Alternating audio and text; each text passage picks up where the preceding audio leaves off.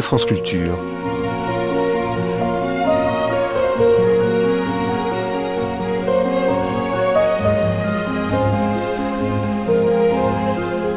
France Culture la nuit, une mémoire radiophonique. En nous donnant la maîtrise des ondes électromagnétiques, dont Hertz, avant lui, avait révélé l'existence, Guglielmo Marconi a introduit la radio, la TSF, dans chacun des moments, chacun des espaces de la vie sociale et individuelle.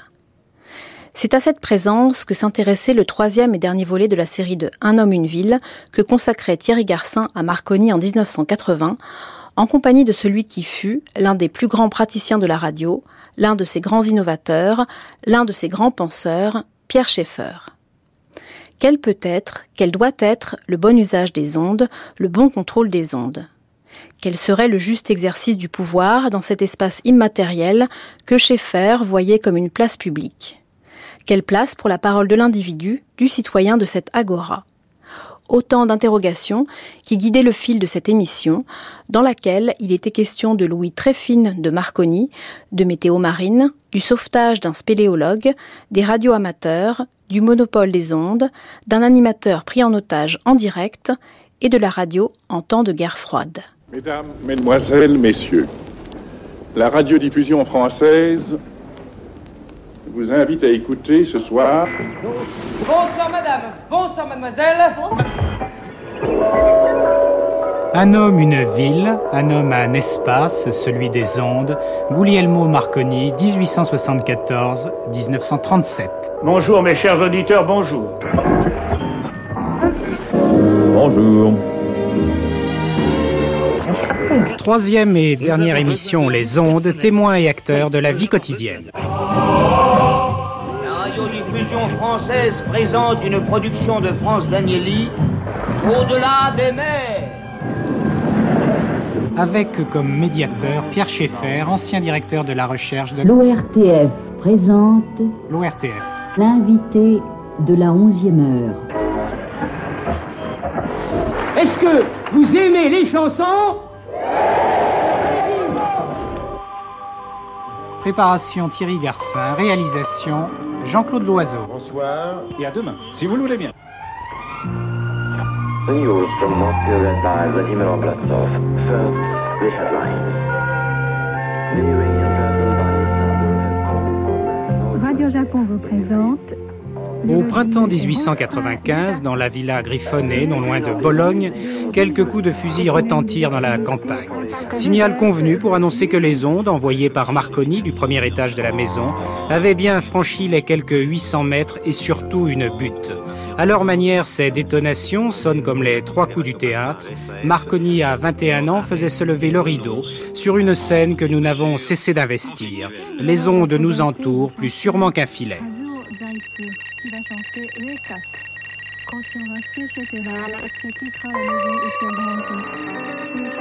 Lors des deux premières émissions, il y a 15 jours et la semaine dernière, nous avions démonté les mécanismes ou déchiffré les intuitions qui avaient conduit à la découverte de la transmission par les ondes.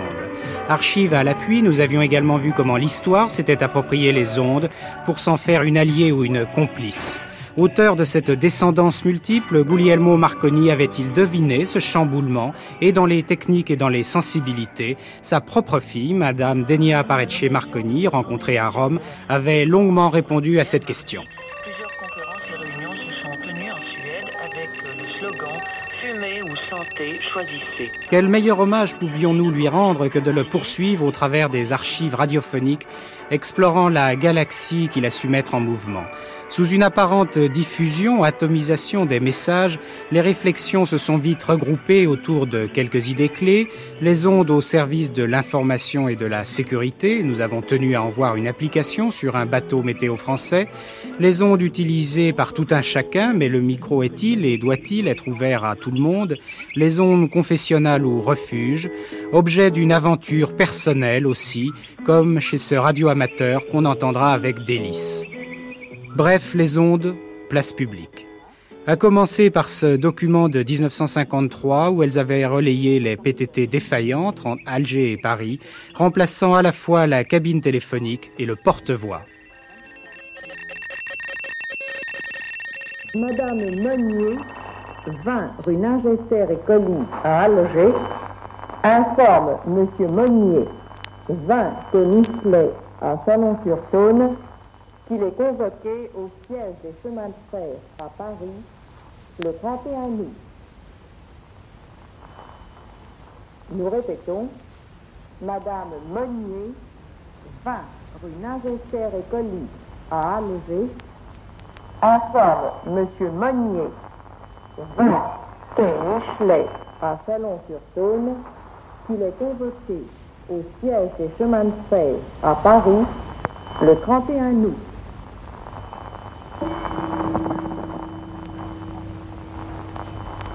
Nous informons nos auditeurs qu'étant donné la reprise normale des communications assurées par les PTT, nos émissions spéciales consacrées à la diffusion de messages personnels prennent fin ce soir à 23 heures.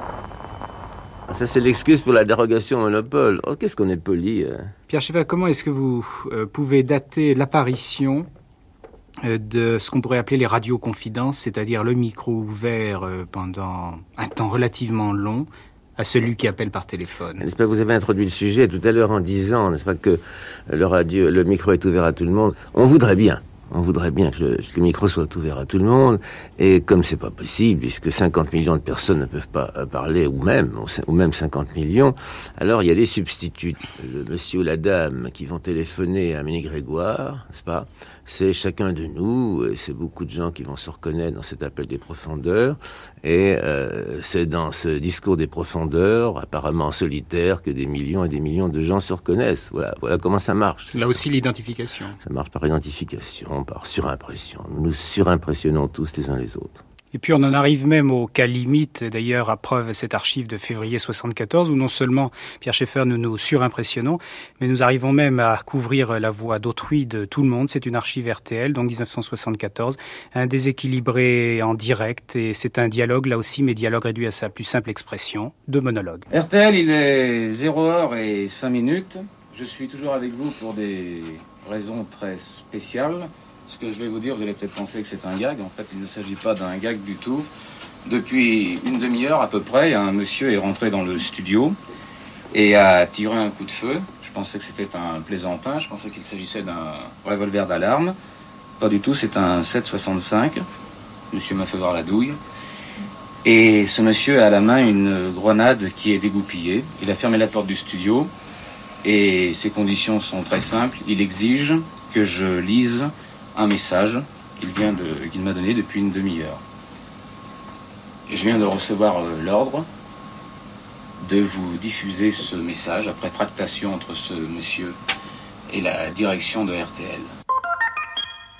Pour la première fois dans l'histoire de la radio en France, un pirate des ondes a sévi.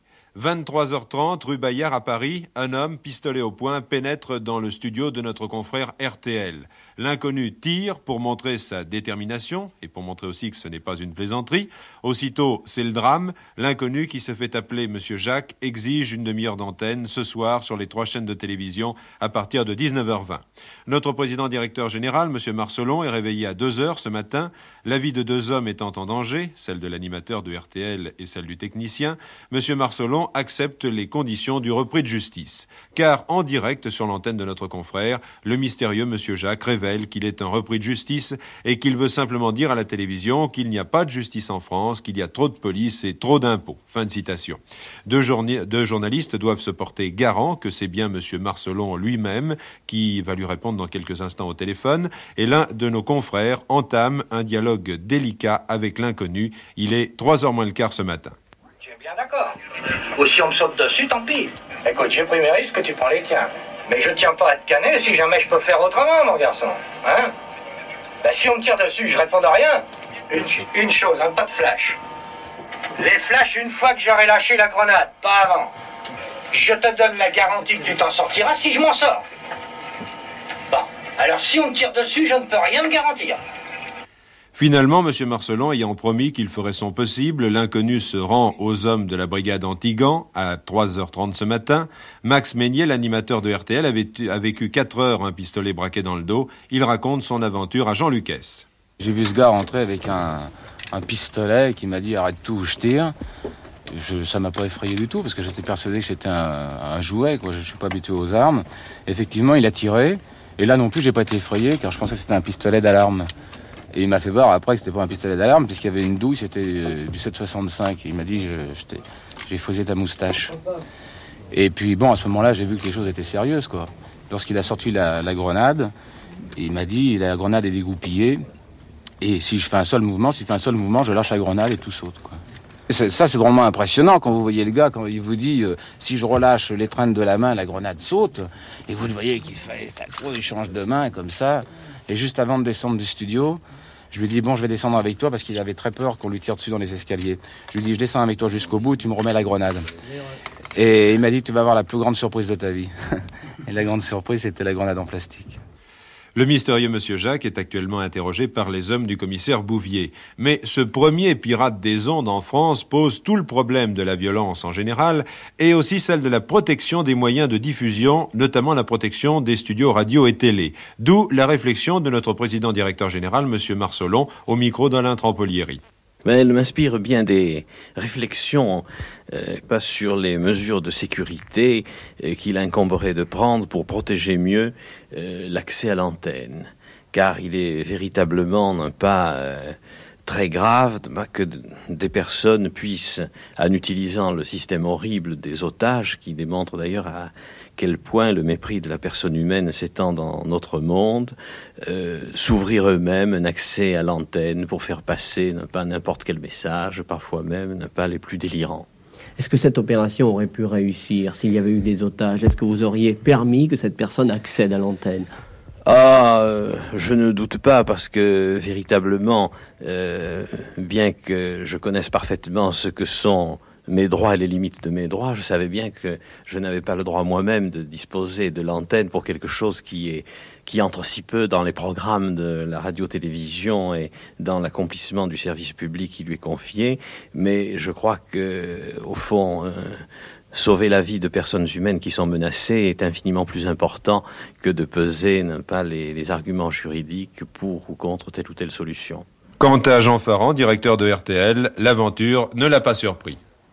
Pardonnez-moi de vous dire que je l'imaginais tout à fait, euh, je le craignais, mais c'est très difficile à éviter. On ne peut pas garder une station de radio en permanence, mais ça n'a absolument rien de surprenant à mes yeux. J'ai souvent pensé qu'une opération de ce genre se déroulerait et que lorsque elle se déroule sous quelque forme que ce soit, où que ce soit, c'est vraiment un cas de conscience terrifiant dans lequel, à mon point de vue, je le vis d'heure en heure, il ne faut prendre aucun risque. Parce que c'est pour ça d'ailleurs que j'ai donné euh, l'antenne à, à, à, ce visiteur dès qu'il l'a demandé à minuit.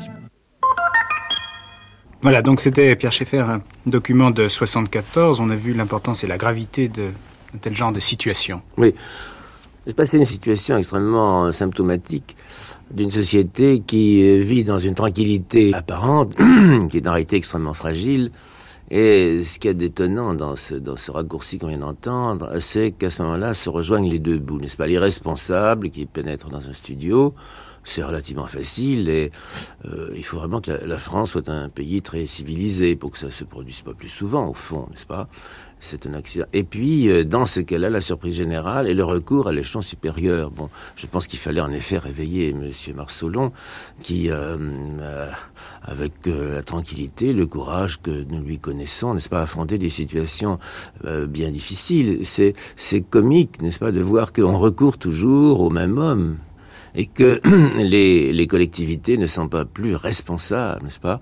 Je ne me plains pas qu'on recourt au PDG aussi bien pour euh, n'importe quel incident administratif, n'importe quel détour des règlements appliqués, n'importe quelle des négociations d'une entreprise comme celle qu'il a dirigée dans des temps difficiles au moment de la liquidation de l'ORTF. Mais n'est-ce pas, on demande aux hommes au sommet de tout faire. Et alors, je suis tout à fait surpris euh, et tout à fait heureux de, de me servir de, de cet incident qu'on vient de citer aux ondes pour voir quelle est, au fond, n'est-ce pas, l'antinomie d'une société où on passe constamment et directement de l'anarchiste irresponsable au plus haut responsable, sans qu'il y ait rien autour et entre.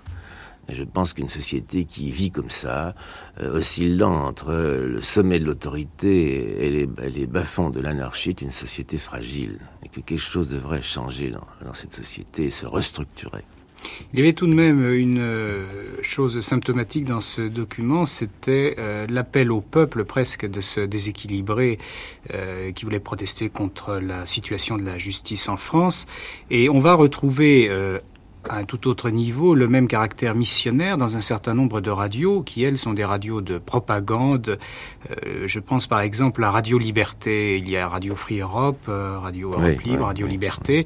Bon, c'est tout un cas de figures différentes, mais disons qu'il y a toujours l'idée du message à faire passer. Oui, bien sûr. Parce que les messages ne, passent pas normalement et, assez naturellement. N'est-ce pas que là, il n'y a pas de dialogue et de temps en temps, c'est comme la pression des eaux sur un barrage qui a des fissures. De temps en temps, n'est-ce pas, le barrage saute. Alors c'est un document d'abord de 1950, euh, le premier indicatif en tchèque donc de Radio Liberté.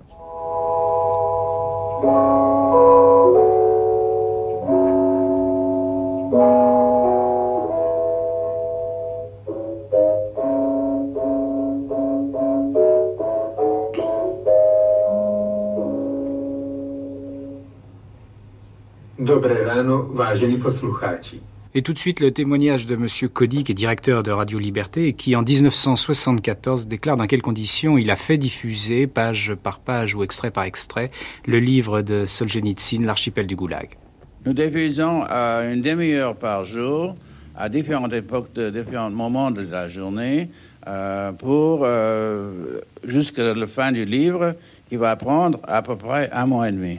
Nous diffusons en Union soviétique, dans toute partie de l'Union soviétique. Nous avons des émetteurs en Allemagne, en Espagne et à Taipei, en Formose.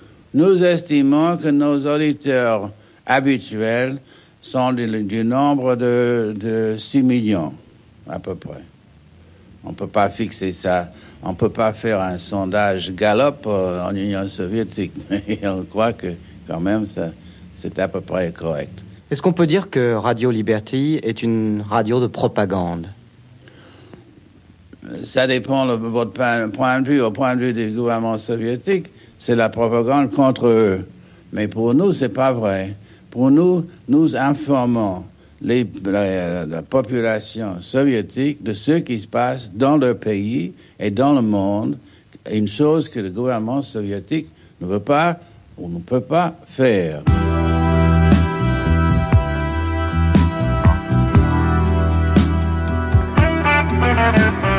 Dis-moi, beau navire, pour qui tu navigues et quel est ton pavillon?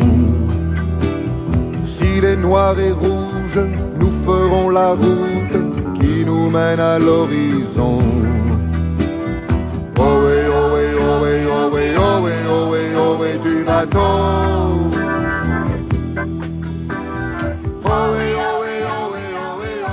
Voici comme chaque mercredi, rendez-vous avec les marins préparés avec le concours d'Antélim. Bonjour messieurs, bonjour à tous. Alors ici le groupe de femmes de Pamar et de la Bigoudénie.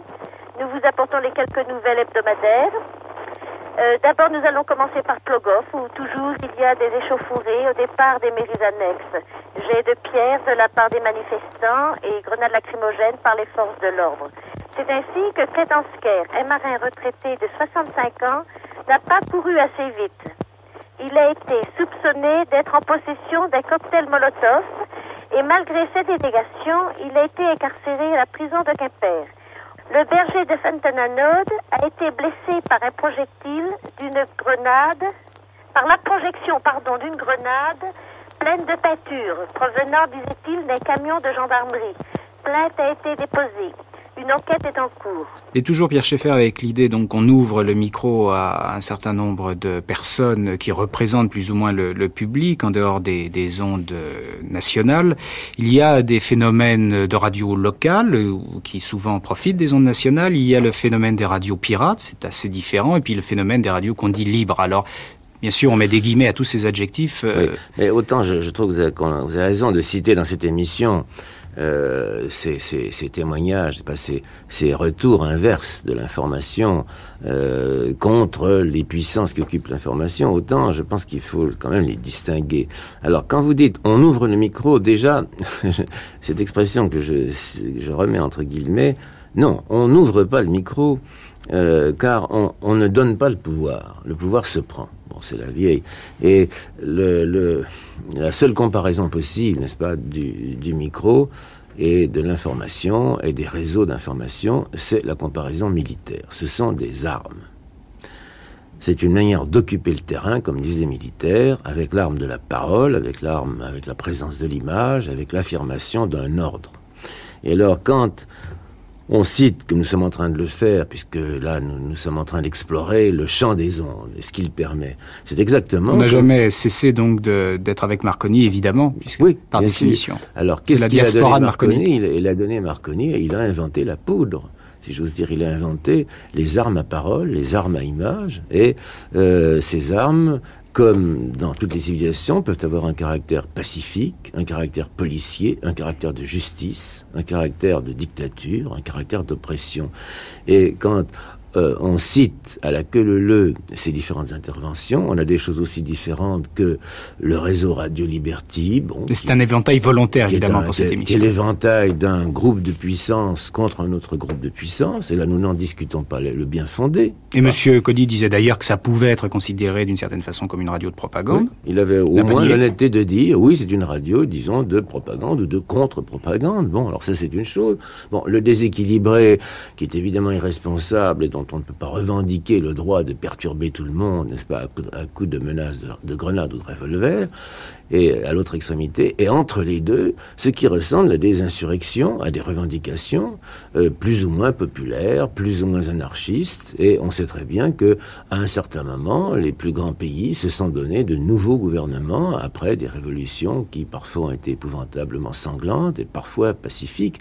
Moi, je pense simplement que euh, plus un gouvernement, plus une autorité use et abuse du monopole des ondes et ne sait pas ouvrir un débat public, pas, qui ordinairement correspond dans la pratique traditionnelle au droit de parler, au droit de s'assembler pour discuter, les ondes, c'est aussi un, une place publique.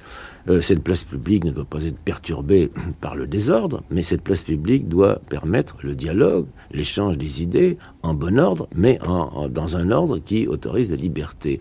Voilà pourquoi, si vous voulez, cet échantillon est instructif dans quel spectre de ce, cet ordre-désordre nous situons-nous, quel est le bon usage des ondes, quel est le bon contrôle des ondes, voilà la question. Nous sommes évidemment dans des pays qui ne sont pas épouvantablement euh, euh, réduits au silence, réduits à la, C'est moins qu'on puisse dire. contre-information. Il euh, y, y, a beaucoup plus malheureux que nous, et nous ne pouvons pas tellement nous plaindre, n'est-ce pas, d'un usage discret du monopole par un gouvernement qui respecte euh, en général les lois de, de, de, la liberté de parole, mais est-ce que on n'est pas du côté négatif de cet emploi? Est-ce que les Français n'auraient pas à communiquer par les ondes bien davantage, bien plus utilement, non pas pour ajouter des programmes aux programmes, n'est-ce pas, des variétés aux variétés, mais pour euh, avoir un échange véritablement démocratique. Il est quand même curieux, Pierre Schaeffer, qu'on n'ait aucune trace de réflexion un peu approfondie de Marconi sur le papier par rapport à tous ces phénomènes qu'il a involontairement, bien sûr, mis en branle. C'est-à-dire, il ne les a pas mis en branle, mais disons qu'il est quand même à l'origine, sans en être responsable de tout cela. Alors, vous me direz que tous les scientifiques, les grands scientifiques sont souvent comme cela, ne, ne sont pas là pour commenter les applications de leur euh, mais non pas seulement les scientifiques qui ont inventé les principes comme Marconi, qui, est entré dans la voie des applications, comme on sait, mais euh, il est tout à fait de fait que euh, la division du travail dans la société moderne, n'est-ce pas, c'est pas du tout la division des classes de Marx, c'est tout à fait une vieillerie. En réalité, euh, dans la société contemporaine, les classes ne sont pas celles qu'avait distingué Marx dans la vieille société bourgeoise ou ouvrière du 19e siècle. Les classes sont des classes un peu comme les classes du Moyen Âge, la classe des clercs, la classe des prêtres, la classe des, des, des, des soldats. Bon, or, quels sont les soldats de la société industrielle, ce sont les techniciens. Ce sont les techniciens qui fournissent les armes. Une fois qu'ils ont fourni les armes, ils ne commandent plus les armées. Les techniciens sont complètement désolidarisés. Bon, c'est pas un mal, non, Il faut alors que les gens qui reprennent les armes de ceux qui les leur ont forgées, c'est-à-dire les techniciens, euh, ne soient pas victimes de ces armes, ne soient pas les esclaves à leur tour des systèmes, et euh, une volonté extrêmement délibérée d'utiliser ces systèmes pour le bien commun, ce qui n'est pas toujours le cas. Et en général, je pense que la société industrielle est la victime de ses propres systèmes. Il y a quand même euh, quelque chose qui est tout à fait incontestable, c'est que Marconi, euh, très tôt, notamment à la suite du naufrage du Titanic, pensait, était vraiment très assuré que euh, son invention ou tout ce qui en découlerait serait tout à fait vital, sans jeu de mots, pour la sécurité des solitaires en mer, dans les avions bien sûr, puisqu'il est mort en 37, il a vu tout cela. Et ça, il en était tout à fait conscient. Qu'il aura, il, aura bouleversé le monde et il le savait. Je pense que les inventeurs ont assez de génie, non pas pour prévoir, bien entendu, les conséquences de leurs inventions, mais pour avoir une espèce de pressentiment. C'est plutôt de l'ordre de l'instinct. Et je pense que euh, sont très partagés. Je pense qu'ils voient, euh, ils se consolent de leur invention parce qu'ils ont souvent besoin d'être consolés, parce qu'ils sont terrifiés, en imaginant en effet ses bienfaits, mais ils imaginent aussi les méfaits. Je pense à tous les gens qui ont inventé la bombe atomique. Je revois l'image de Oppenheimer, n'est-ce pas, peu de jours avant de mourir. On connaît bien les regrets d'Einstein, etc. Mais j'ai dans les yeux l'image de Oppenheimer euh, se frappant la poitrine et peu avant de mourir, disons, nous avons commis la plus grande erreur que jamais l'humanité ait commise en inventant la bombe atomique. Voilà ce que disait un inventeur nommé Oppenheimer. Alors Marconi n'a pas été jusque-là, je pense qu'il a entrevu, et il n'a pas été sans entrevoir à la fois le bien et le mal que comporte toute invention. Exemple en tout cas de bombe pacifique, euh, c'est un témoignage, le sauvetage d'un spéléologue par les ondes, enfin une tentative de sauvetage, c'est en août 52. Eh il s'agit de Marcel Loubin, c'est dans le gouffre de la Pierre Saint-Martin. Consolons-nous par cet acte de philanthropie des ondes. Il faut lui, faut lui soulever légèrement le thorax.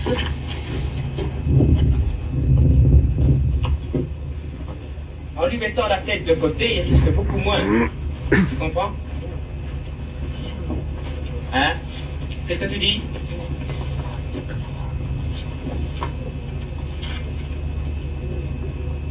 Parce que si je comprends bien, le médecin est à. Est, Et il est, disons, à l'air libre. De quel côté est-il fracturé, crois-tu?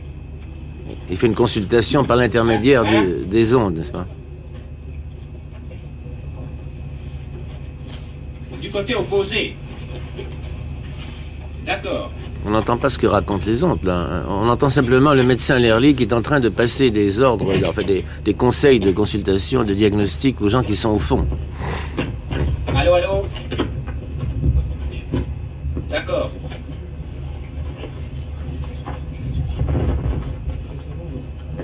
Allô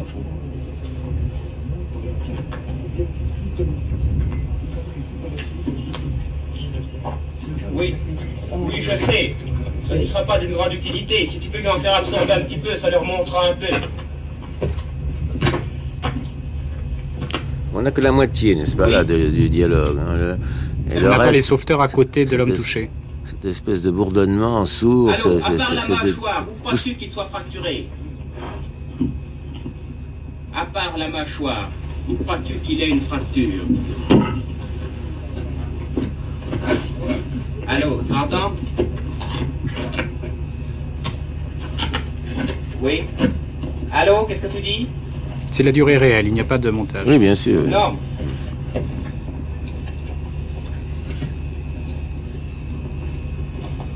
Oui Dis, je te demandais, à part la mâchoire, crois-tu qu'il soit fracturé? Je suis toujours étonné de la, de la puissance, de réalisme du son tout seul, n'est-ce pas? Parce qu'on verrait à l'image ce médecin s'agiter à l'air libre, n'est-ce pas, sans rien voir d'autre, on s'énerverait, on s'ennuierait. Là, on est pris, n'est-ce pas? On est, on est, on est obligé d'imaginer ce qui se passe en dessous. Euh. Et le journaliste a eu l'intelligence de ne pas parler sur ce document. Oui, oui, c'est ça. On entend que ce bourdonnement, ces bruits d'appareils, ces, espèces de, de craquements. Euh, euh. Bon. Est-ce que, est-ce que le câble est prêt? Il faut se dépêcher, hein le câble est-il prêt?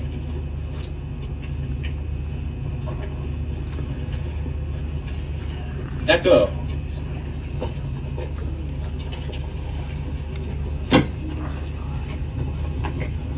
Bon. M'en faire part. Je m'en vais en faire part. Allô? Oui? Ça marche avec l'ampli en ce moment. Allô? Allô? Bon. Vous donner des coups sur les câbles. C'est un médecin à tout faire, là. Il est à la fois. euh, s'occupe des appareils, de l'ampli, du câble. Enfin, c'est, c'est un polyvalent. J'ai rien entendu. Recommence. Lévy est en train de le faire. Le câble. Comment touchez pas au câble. Les meilleurs reportages, on ne les fait pas. D'accord.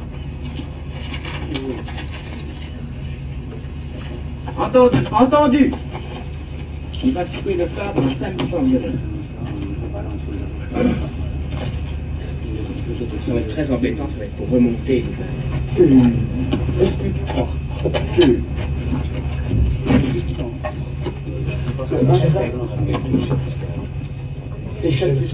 Je me rappelle plus si ce sauvetage a été couronné de succès, non Je n'en suis pas sûr. Pas sûr. Il s'appelait comment l'accidenté? C'était tous à Marcel Pierre- Loubin, en 52. à la Pierre Saint-Martin? Les endroits devenus célèbres.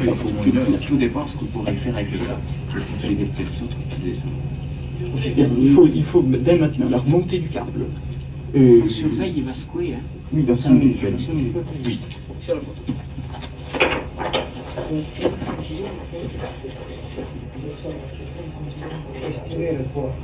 Oh. Ah bah tu, tu- comment tu fais? Alors nous quand on a fait ça sans difficulté. On poulie. Tu, tu, tu tires trop près de la poulie. Vous êtes trop près de la poulie, je crois. Prenez un peu de levier avec lui. Un peu de Non, non, non, non, vous pouvez le faire. Je peux plus le tirer, ce coup-là. Oh bah là ça a changé alors. Je peux plus le tirer, cette fois. Je peux plus le tirer. Moi j'ai changé alors. Il doit être accroché. On répare le câble. Transmet en morse.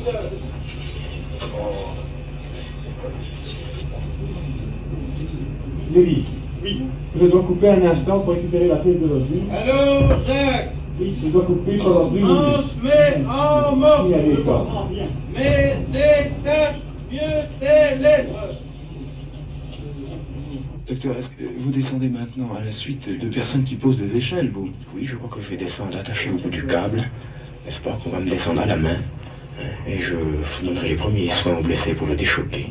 Et je l'attacherai sur une planche, parce qu'on ne peut pas amener le matériel chirurgical et demander l'exiguïté du puits. Je peux l'attacher sur une planche qui soit étroite pour qu'elle puisse se passer partout. Et alors vous le passez verticalement dans le Et Eh oui, je le passerai verticalement. Et puis ensuite, euh, vous pensez que déjà à- en bas, vous pouvez nous faire une thérapeutique anti-choc euh, Oui, j'ai déjà tout fait tout ce qu'il faut pour lui faire une thérapeutique anti-choc. Donc des piqûres, etc. Des piqûres, du sérum et tout. Et de l'emplâtrage. Et de l'emplâtrage, si c'est une fracture, je peux plâtrer en bas. Est prévenue, le pot est prévenu, le chirurgien est prévenu, les, les secours sont prévenus et le- tout, tout est pratiquement fait pour le transporter. euh, Il suffit de remonter à la surface. de remonter à la surface et tout est. Et il, est, il était tendu, il est en parfait état. Enfin, tendons-nous, en parfait état. euh, Oui, de- euh, pour attendre en tout pour cas. attendre. Bon, merci docteur. Il ne manque pas d'autres exemples de, de, de radioassistance. Enfin, dans la... Là, nous sommes sous terre, c'est un peu exceptionnel, mais sur mer notamment. C'était d'ailleurs pour Marconi le premier espace d'application, puisque on, voit Marconi euh, souvent euh, euh, plutôt dans le décor italien, mais moi je vois plutôt un Marconi anglais, n'est-ce pas? Un Marconi britannique, un Marconi au bord de la Tamise et au bord des montants dans les phares et s'efforçant, n'est-ce pas, de, gagner miles par miles les, les, les distances euh, jusqu'à traverser, en effet, la Grande Mare, la Mare Ouaran, jusqu'à réaliser les liaisons euh, euh, outre-mer. Ce qui était prodigieux d'ailleurs dans, dans Marconi, c'est le fait qu'il avait une oreille extraordinaire et que c'était, paraît-il, le premier, euh, il y avait tous ses collaborateurs autour de lui, c'était le premier à percevoir le son qui arrivait dans Mais des conditions qu'on imagine. C'est drôle parce que n'est-ce pas le, le, le son n'a rien à voir avec la, la propagation hertzienne, mais c'est une espèce de symbole. C'est un homme aux grandes oreilles. C'est un homme qui avait qui avait une espèce de don d'entendre et de vouloir faire entendre. Et comme on n'entend pas à plus de quelques mètres, il nous a fait entendre à des milliers de kilomètres avec euh, une astuce à lui, une astuce qu'il a trouvée. Exemple alors maritime, nous sommes allés euh, sur un navire météo stationnaire qui pour nous était stationnaire à, à La Rochelle. Il y en a environ quatre, euh, si mes souvenirs sont bons, euh, dans l'Atlantique. Ce sont des bateaux de 75 mètres de long qui restent à peu près 25 jours en mer, donc euh, dans un point fixe de l'océan. Il y a 30 hommes d'équipage et 8 météos. La mission de, de ce bateau euh, sur l'Atlantique est double, si vous voulez, une mission d'observation en surface et une mission d'observation en altitude. Monsieur Drapeau, responsable de la station météo de La Rochelle. Alors la mission d'observation en surface consiste à observer tous les phénomènes météorologiques euh, mesurables ou, ou appréciables euh, tels qu'on peut les voir en conservant, j'allais dire les deux pieds sur terre, mais plutôt les deux pieds sur le bateau. Et alors tels que la vitesse du vent au niveau de la mer, euh, ou tout au moins à quelques mètres au-dessus, la visibilité, l'aspect du ciel, la hauteur des nuages, euh, la pression atmosphérique, la valeur de la température, la valeur de la température de la mer, etc. Enfin, toutes ces choses que l'on peut mesurer en restant sur place. Alors le deuxième volet, qui est la mesure euh, en altitude, consiste à essayer d'avoir la meilleure appréciation possible des conditions de pression, de température et d'humidité dans la tranche d'atmosphère, disons, des 30 premiers kilomètres. Et en l'occurrence, on se sert de radiosondes. Ce sont des, de petits appareillages qui, comme leur nom l'indique, sont à la fois sondes, c'est-à-dire mesures, servent aux mesures de température, de la pression et de l'humidité, et radio, c'est-à-dire qu'elles transmettent par radio ces éléments. Alors cet élément de radiosonde est accroché sous un ballon gonflé avec un gaz plus léger que l'air et qui l'emmène dans l'atmosphère jusqu'à euh, 24, 25, 30 km. Alors, ce qui est important de dire, c'est que toutes ces informations donc, qui proviennent de cette euh, radio-sonde euh, arrivent sur le bateau euh, sous quelle forme? Il y a un appareil qui est à côté avec euh, des imprimantes, je ne sais pas comment on les appelle. Oui, ce sont des appareils qui servent à une réception automatique pour l'instant de la radiosonde, ou tout au moins semi-automatique, euh, qui permet d'avoir, de relever euh, à la fois un pointage de la valeur des différents éléments. De même pour le radar, c'est à peu près la même chose. Le radar ici fait lui-même le calcul des différentes vitesses de vent directement. On va expliquer peut-être maintenant quand même le cheminement de toutes ces données. Elles sont envoyées donc par radio en morse et chiffrées à un centre collecteur qui se trouve Oui, alors, euh, en fait, l'important en ce qui concerne la météorologie et le, tout le développement de la météorologie euh, n'est né que de la retransmission rapide des informations. Alors, en ce qui concerne le navire météo, cette information est transmise par les ondes et reçue à un centre qui, en l'occurrence, ce qui nous concerne, est Bracknell, euh, dans la région euh, londonienne. Alors, on fait donc une transmission en graphie toutes les heures, toutes les trois heures, enfin selon les données que l'on a à transmettre. Et ces, re- ces données sont donc reçues dans ce centre qui les redistribue après sur les différents centres mondiaux ou internationaux, etc. Oui, alors toutes les indications météo qui vous ont été données tout à l'heure euh, sont donc euh, transmises en ce qui concerne les messages, des observations ou des radiosondages, sont donc chiffrées et transmises sous forme de message. Ce message arrive de la station météo et est remis au central radio. Au central radio, vous avez l'opérateur radio qui les transmet soit manuellement, ou alors, s'il est occupé par un autre travail ou s'il a beaucoup de trafic, il peut se servir du clavier de la perforatrice, qui à ce moment-là, avec un clavier machine, vous avez les lettres qui sont transcrites sur une bande perforée en alphabet morse.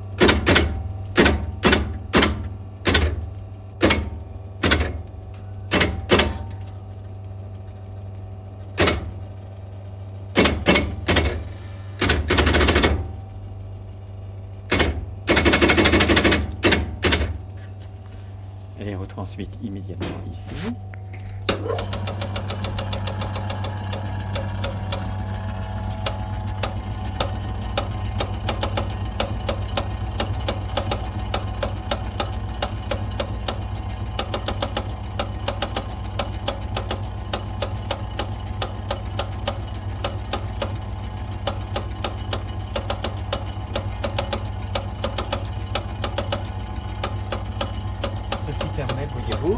Transmettre le message euh, directement à Bracknell, suivant euh, des fréquences, soit en simultané sur deux fréquences, ou sur une seule, ou parfois sur trois, quand les transmissions sont moins bonnes. Alors, ce qui est aussi tout à fait essentiel, c'est que ces euh, bateaux donc euh, fournissent un certain nombre de données sur une couche euh, assez haute, verticale bien sûr, donc de l'atmosphère, que ce sont en fait des données du même type que pourrait relever des, une station à, à terre. Ces mesures en altitude sont d'une extrême importance à l'heure actuelle en, dans le domaine de la prévision disons la prévision numérique, c'est-à-dire celle qui est traitée à partir d'ordinateurs extrêmement puissants, puisque ces ordinateurs ne peuvent travailler que s'ils ont des données, et ces données sont précisément celles données par les radiosondes. Est-ce qu'on peut imaginer, alors étant donné le, la modernisation et peut-être l'automatisation d'un certain nombre d'équipements, euh, que d'autres systèmes d'observation euh, palissent euh, ce peu de bateaux météo stationnaires. Eh bien, il y a des, moyens de, à partir des, satellites et des mesures par interféromètre à bord des satellites, c'est-à-dire des essais de mesure de température des différentes couches de l'atmosphère à partir de satellites. C'est pas encore tout à fait au point. Ça viendra peut-être. Deuxième projet qui est possible également, c'est euh, et qui commence aussi à se développer, c'est des bouées plus ou moins dérivantes lancées sur l'Atlantique qui seraient capables euh, d'émettre quelques données. Euh, si ces engins existent à l'heure actuelle, ils ne sont pas encore aptes à faire des mesures en altitude. Toujours pareil. Euh, pour le reste, il y a, y a peut-être d'autres moyens qui se développeront encore. Par exemple, on peut envisager que les avions, même les avions de ligne, soient capables de larguer à des instants déterminés des objets de genre de radiosonde qui feraient, euh, qui fonctionneraient à l'envers, c'est-à-dire qui fonctionneraient en descendant plutôt que nos radiosondes actuelles en montant, et qui seraient capables de donner des informations collectées par des satellites, puis ensuite retransmises à des stations terrestres. Enfin, il y a un de possibilités en ce domaine qui sont loin d'être toutes développées. Pierre Schaeffer, là, Marconi ne serait pas dépaysé. On a vu que le morse était encore euh, très employé euh, dans ses transmissions météorologiques. Il faut peut-être rappeler que Marconi lui-même a traversé peut-être 80 fois euh, Ouais, l'Atlantique sur marin. son bateau, Ouais, l'Electra, Oui, bien sûr. oui. et qu'on est vraiment là aussi dans la galaxie Marconi. Ouais, Je pense d'ailleurs que, ces bateaux météo, ils font de la météo, puis bien autre chose, une espèce de, de, de taupes, n'est-ce pas, qui sont dissimulés dans la mer. En tout cas, il y en a un qui est soviétique, si c'est ce que vous voulez dire. Il y a quand même une autre euh, utilisation de la radio, quand on dit radio, à chaque fois, c'est en fait les ondes, la communication, c'est celle que pratiquent les amateurs. Alors nous en avons euh, trouvé un qui euh, était très accueillant, Monsieur Huguen, Maurice Huguen, et qui, lui, est passionné par le radio-amateurisme. Il est installé au Mans, et je voudrais que vous écoutiez ce document parce qu'il recoupe beaucoup de choses qu'on a déjà évoquées et commentées depuis une heure à peu près. Oui, mais je crois qu'il il est tout à fait normal d'honorer les amateurs qui ont été, euh, s'il n'en reste qu'un qui, qui, utilise les ondes, ce sera celui-là. Ils ont commencé, euh, ils ont fait des veilles, ce sont les premiers qui ont fait des veilles, ce sont les premiers qui, avec des postes bricolés, des galènes, des, des hétérodines, euh, ont atteint les correspondants au, fin fond de la planète, au bout des antipodes. Et je pense que ce symbole de l'amateur bricolant dans un coin piqué, n'est-ce pas, de technique et devenant une espèce de d'as de la transmission, c'est vraiment le, le disciple de Marconi. Et je pense qu'il est juste et raisonnable de terminer cette émission par l'évocation de l'amateur. On peut peut-être préciser aussi au passage que Marconi euh, a été l'un des premiers à euh, s'intéresser à ces ondes courtes, puisque ces ondes courtes avaient été attribuées, enfin un certain nombre, à des radios amateurs parce qu'elles étaient censées ne pas avoir d'importance. Oui.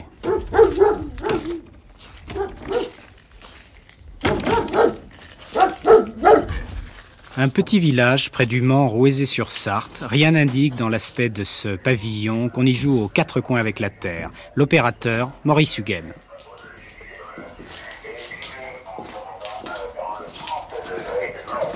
Euh, Maurice, comme je disais à l'expression précédente, euh, si elle veut me contacter cet après-midi, il faut qu'elle bime son antenne au 170, euh, c'est-à-dire par le sud, par le long. Et moi, je suis bimé également l'après-midi euh, par le sud. Euh, je suis bimé aux environs euh, du euh, 200 euh, pour euh, l'Europe. Voilà, euh, Maurice, bien content d'avoir fait ce contact. De toute comme il y a pas mal de stations en fréquence, euh, si les OM euh, viennent euh, chez toi et que je suis encore en, en fréquence, eh bien tu peux me breaker et on renouvellera euh, le QSO. Ça, c'est un correspondant canadien. De toute façon, euh, tu, le, pré- tu leur présenteras les 73 de ma part. Et bien sûr. euh, 73, ce sont les amitiés en code. Je vous envoie mes 73, ça veut dire, euh, je vous serre la pince. la bonne journée, j'espère qu'on se retrouvera en fréquence. Si c'est lui, F8 64 Canada qui va repasser le métro à 8 kg. Ensuite, il y a 8 euh, kg Delta F8 Foxtrot Canada.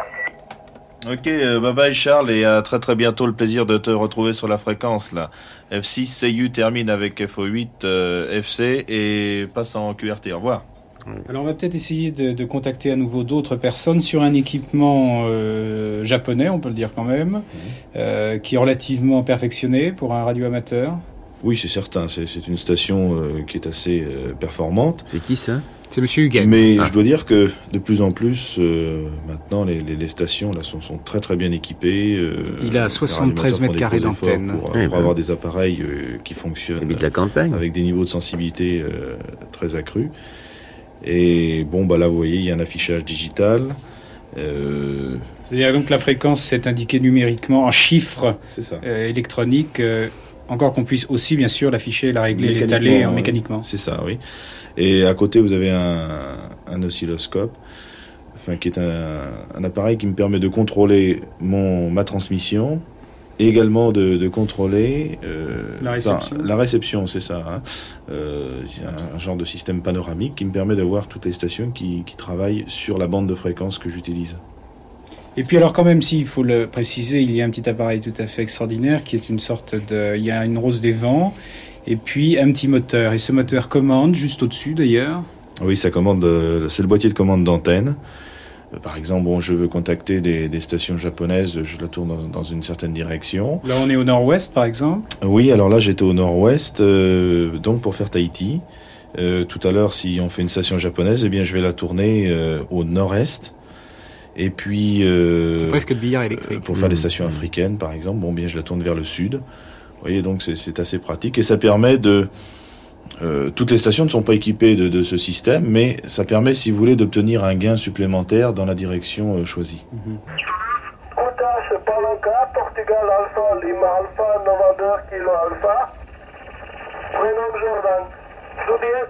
C'est quoi, c'est un martien, ça Voilà. Micro d'abord pour F6 Fox X-Ray Québec. IRQ7 Alpha, Japon Delta. Alors Maurice Huguen regarde une carte du monde.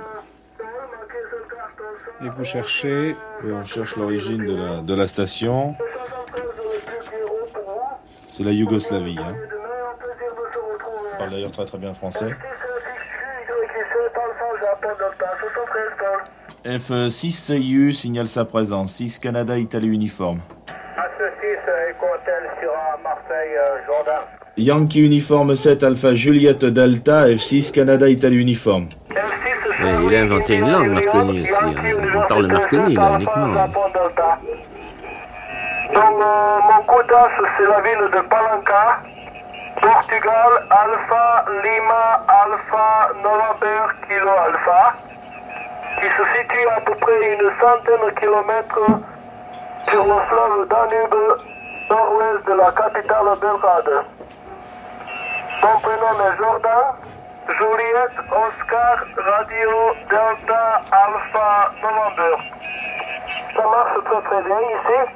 Il n'y a pas de problème. Euh, Le WX est très beau. Euh, quelques derniers jours, euh, nous avons eu euh, de la pluie. Beaucoup de la pluie. Et maintenant, le temps s'améliore. Micro pour vous, Maurice. F6 Charlie India Union qui est Ok euh, Jordan. Euh, Yankee uniforme 7 Alpha Juliette Delta F6 Canada Italie uniforme de retour. Et donc euh, bien ok le- votre, tout votre message euh, Jordan dans de bonnes conditions. Un petit peu de, de QRM sur la fin là mais c'est juste un petit problème électrique local là, euh, sur la fin. Voilà, eh bien je vous enverrai ma carte euh, QSL là pour confirmer ce contact et euh, j'espère euh, recevoir bien sûr la vôtre en, en échange. hein. À très bientôt Jordan et à nouveau là mes, mes meilleurs 73. Bye bye et à plus tard. YQ7 Alpha Juliette Delta ici F6 Canada Italie Uniforme. Alors Maurice Hugan, on va provisoirement euh, fermer deux ou trois fenêtres sur le monde. Mhm. Euh, ce qui est étonnant évidemment, c'est que vous donnez surtout des nouvelles du temps après tous les réglages et que le temps, le climat même a l'air d'être très important pour vous. Alors on se dit que finalement, quitte à avoir un interlocuteur par exemple yougoslave euh, comme cela euh, à 10h15 du matin, euh, on a peut-être envie évidemment d'avoir une, une conversation un peu plus, plus, plus essentielle avec lui. Si vous voulez, essentiellement, euh, il est prévu de parler euh, technique, radioélectrique, mais enfin, il faut bien reconnaître que, que maintenant, euh, ça déborde un petit peu et que l'on on parle quand même de, de, de culture locale, euh, euh, ne serait-ce que de, de la vie locale et de différentes activités euh, de, des radioamateurs dans, dans leur région. Euh, par exemple, chaque jour, j'ai un contact avec le, le Canada où nous échangeons, enfin, la ville de Québec, où nous échangeons beaucoup de choses et ça déborde un petit peu, bien sûr, de, du terme radioélectrique. Et même, nous avons euh, convenu de- d'aller passer les, les vacances euh, prochaines euh, à Québec, justement pour, si vous voulez, concrétiser un petit peu tous ces contacts radio. Appel 20 mètres de F6 CU, Florida 6, Canada, Italie, Université appelle.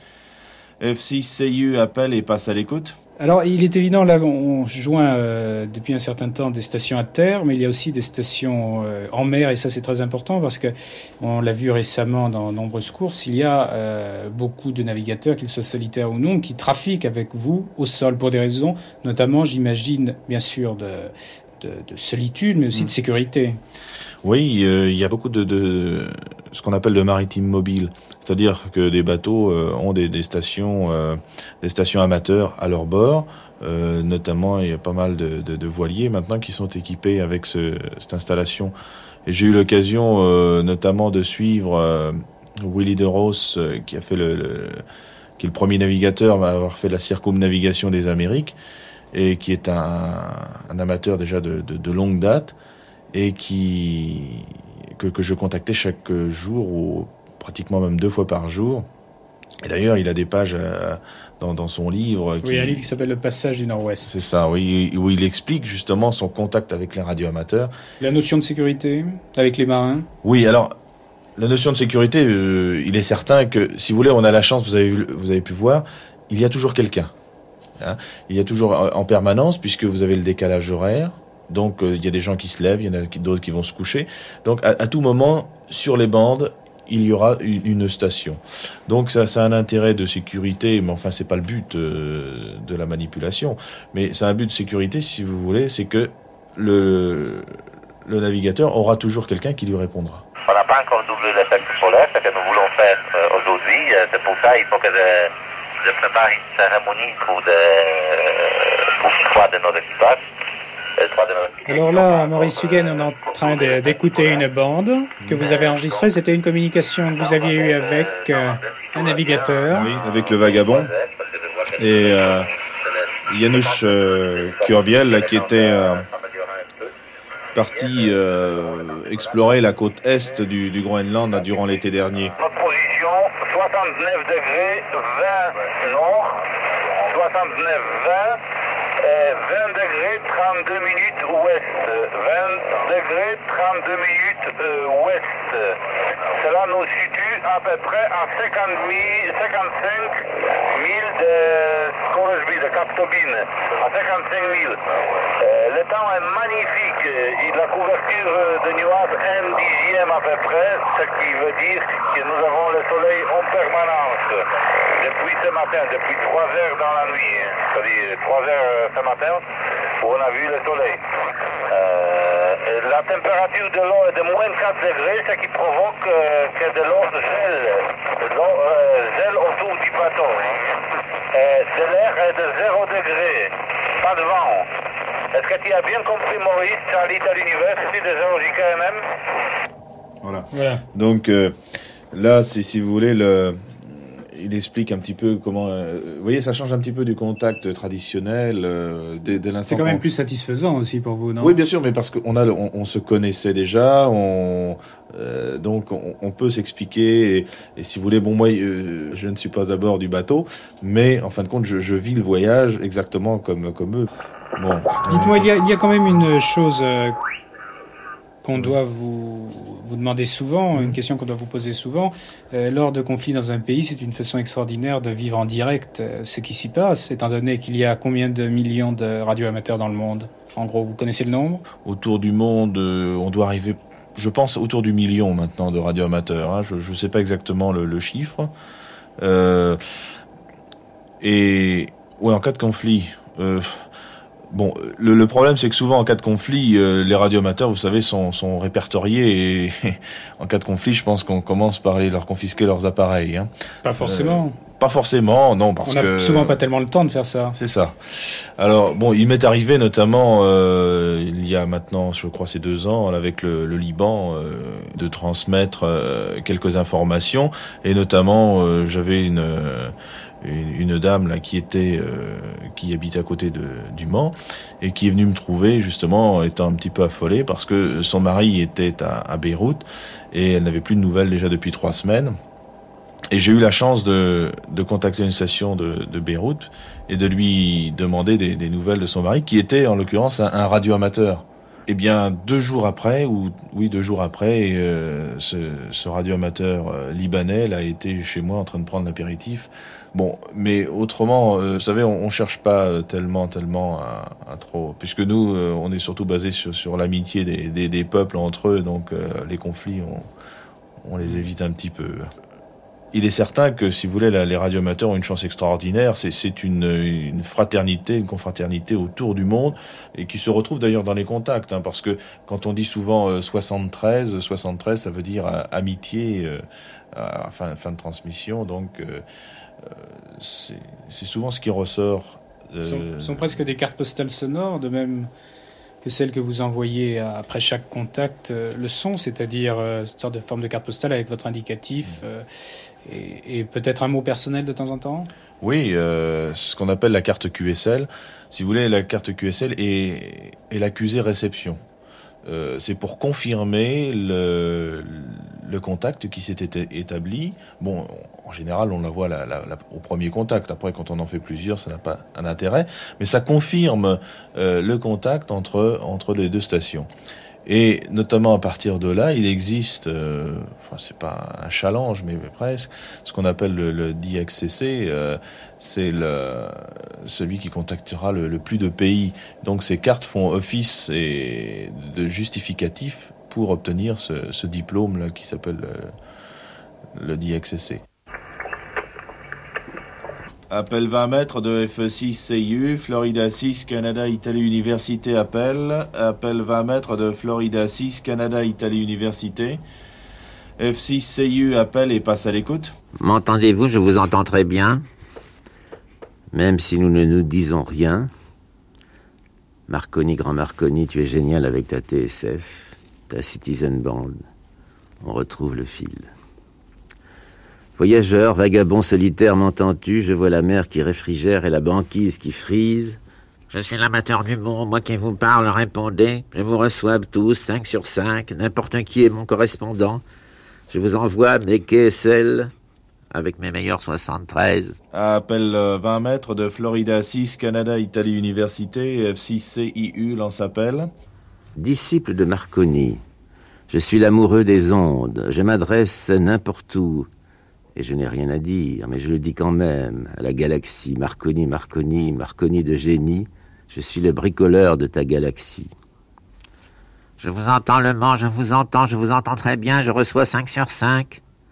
Je vais rester encore un temps ici en hivernage, au pont, je suis tranquille.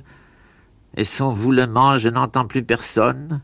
Je suis bien ainsi, je suis bien content, je n'ai pour compagnon au pôle que le monopole, que l'autocensure par moins 40.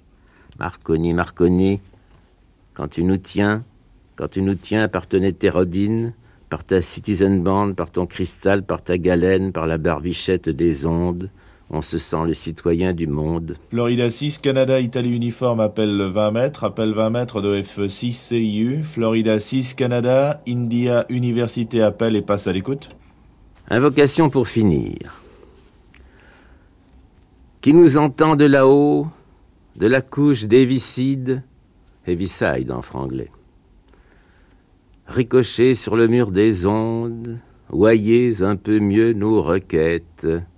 Nous qui avons de grandes oreilles et le cœur qui fatigue, la bouche un peu pincée, l'infarctus qui menace. Faites un peu circuler dans l'écosphère des voix mieux chargées de sens et de promesses.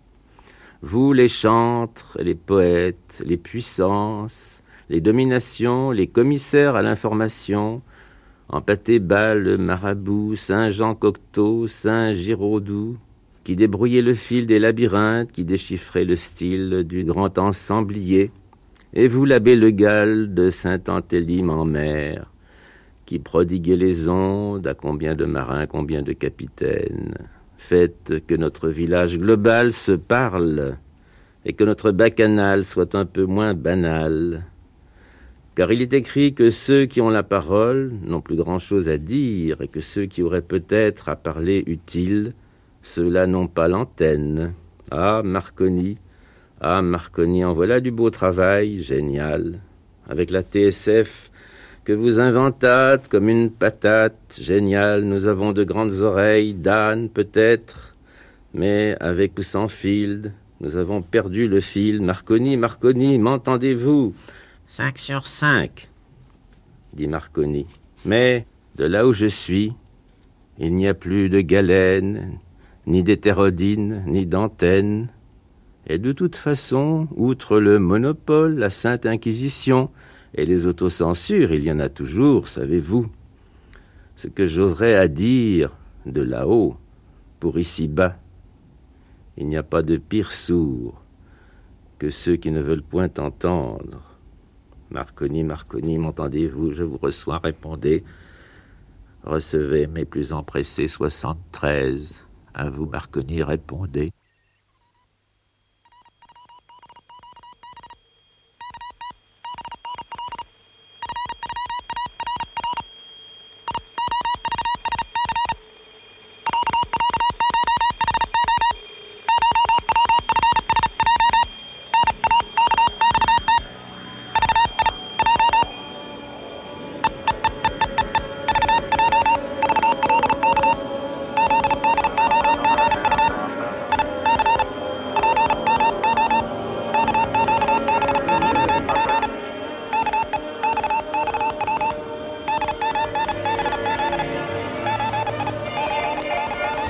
Un homme, une ville, un homme, un espace, celui des ondes.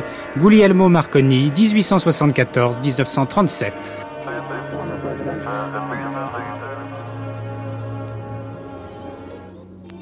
Troisième et dernière émission, Les ondes, témoins et acteurs de la vie quotidienne.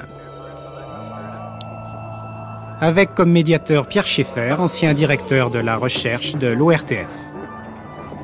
Préparation Thierry Garcin, réalisation Jean-Claude Loiseau, mixage Michel Ristich et le concours de la phonothèque de l'INA et de Martine Delcambre, ainsi que du service des archives de RTL.